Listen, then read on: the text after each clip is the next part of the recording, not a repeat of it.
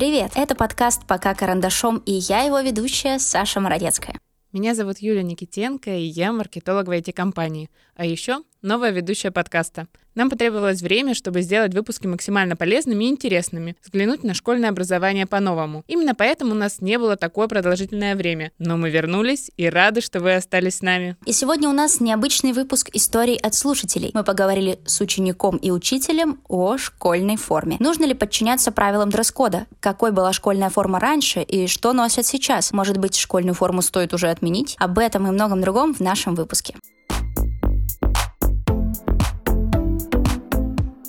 Послушаем историю от Максима, пятиклассника из Челябинской области. Узнаем, зачем Максиму нужна школа, а школе школьная форма. И нужно ли соблюдать дресс-код учителям. Меня зовут Максим. Мне скоро 11 лет. Я учусь в пятом классе. Ну, в пятом классе изменения были маленькие, что мы только для нас открыли больше мест, куда мы можем сходить, и новые учителя. Я испытал счастье, потому что мне больше понравилось ходить по кабинетам, чем ходить только в одни и те же. На переменах мы играем всякие игры, это по мотивам. Ну, бывает такое, что мы играем в прятки, догонялки, ну и просто ходим по школе, гуляем, что-то все друг другу рассказываем. Нам все хорошо объяснили, и даже если мы запутаемся, мы, я у кого-то спрошу.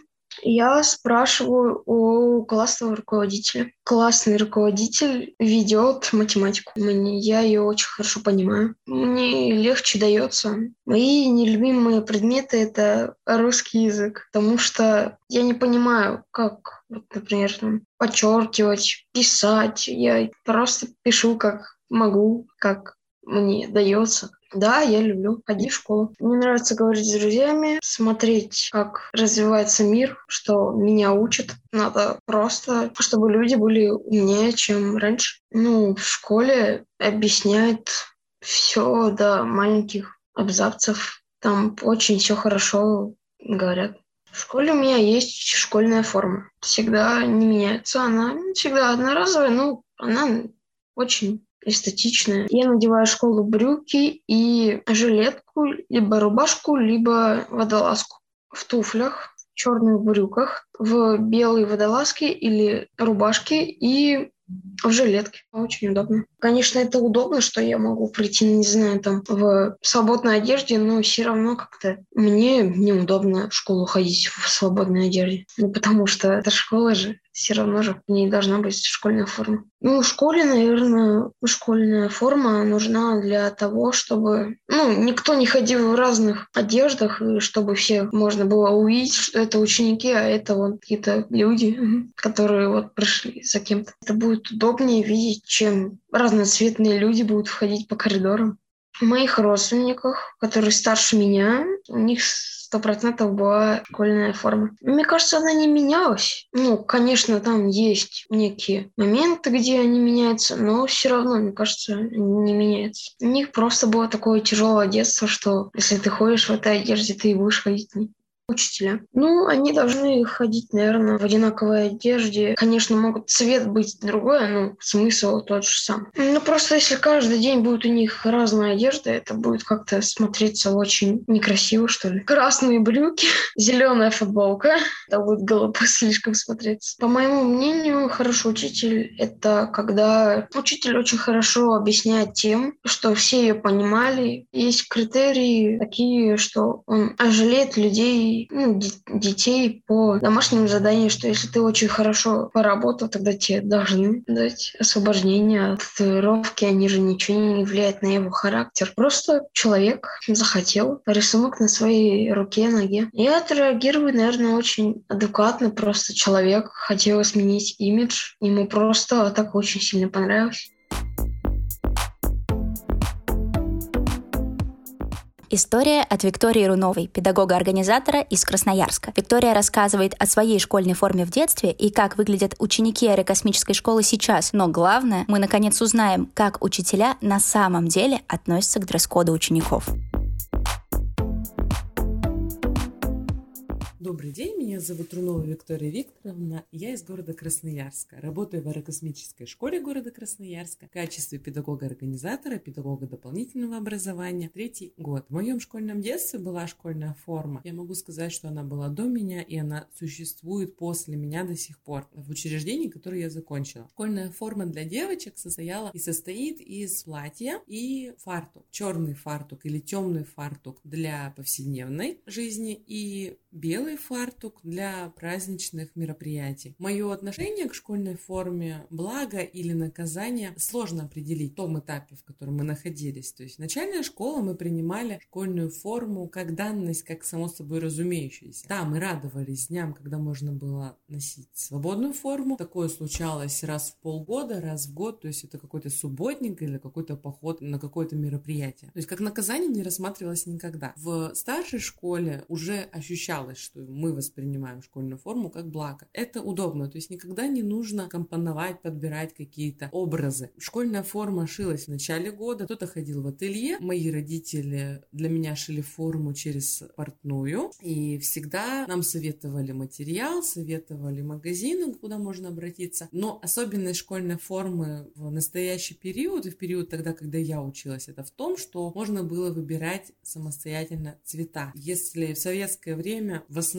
это были коричневые или черные формы, то тогда, когда училась я, разрешались темно-синие формы, просто синие формы, темно-зеленые, зеленые, бордовые. Старшая школа, это 9, 10, 11 класс, очень лаконично, очень простое платье, рукава 3 четверти, красивый круглый воротник, по воротнику можно было отшить красивую белую манжету на праздничные дни. Ну и у мальчиков это классические костюмы, разнообразные рубашки. Мальчикам позволялись еще и жилеты по желанию. В этом плане им было как бы немножко больше позволено. Мое отношение к школьной форме по сей день положительное. Мне сложно судить через призму доп. образования. В нашем учреждении в принципе невозможно, чтобы дети ходили в форме. нам сходятся дети со всех учреждений города. Здесь можно обратить внимание на разнообразие форм, когда ребенок идет со школы. Где-то приняты какие-то одинаковые жилеты со значками, и это всегда облагораживает. То есть видно, что действительно это ученик и опрятный ученик. Судить по ребенку о форме в данном формате сложно. Соответственно, нам не важно, как они приходят. То есть к нам приходят за знаниями. Мы обращаем внимание на то, как они одеты, мы обращаем на нестандартные элементы во внешности. Наше доп. образование, оно направлено на дружественные отношения с обучающимися, поэтому некоторые моменты нестандартных проявлений внешности для молодых педагогов, для многих педагогов вообще рассматриваются достаточно положительно.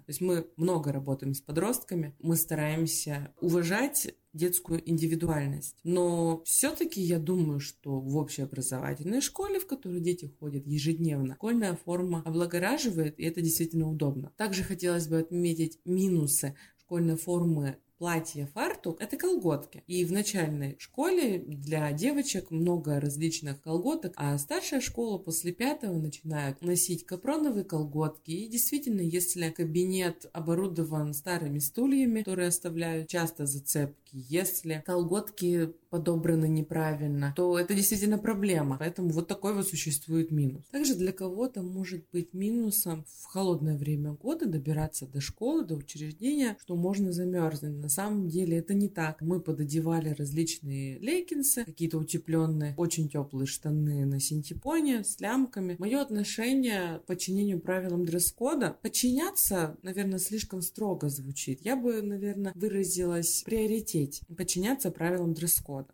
Если образовательное учреждение не вводит школьную форму, то необходимо отслеживать, чтобы ребята не ходили в спортивной одежде, чтобы не носили короткие топики, там различные вот эти вот абсолютно не школьные вещи, потому что все-таки приходят за знаниями, и хотелось бы, чтобы самовыражение оставалось на каникулах и на улице, и о школьной форме для учителей. Мнение достаточно неоднозначно. С одной стороны, это также удобно, то есть не нужно думать, что носить завтра. Но школьная форма для детей все-таки она дисциплинирует, она благораживает, какую-то статусность дает, то, что по улице идет действительно ученик. Я думаю, что для учителей такая практика не имеет места быть, потому что все-таки люди состоявшиеся, а сами по себе ответственные, дисциплинированы. И в завершении хотелось бы немножко высказаться про нестандартные элементы во внешности. Влияют ли они на учебный процесс? По моему мнению, нет, не влияют. Когда ребенок действительно хочет, ребенок действительно тянется к знаниям, его яркие элементы проявления не могут мешать ему в обучении. Я говорю со стороны доп. образования, так как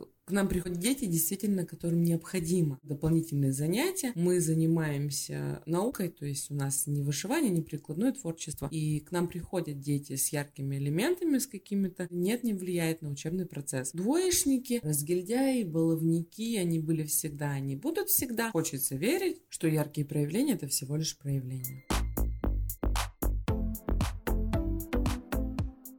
Слушайте нас на всех подкаст-платформах, подписывайтесь на наш телеграм-канал и группу ВКонтакте, рассказывайте своим друзьям и коллегам о подкасте, а еще не забывайте ставить нам хорошие оценки, можно пока карандашом.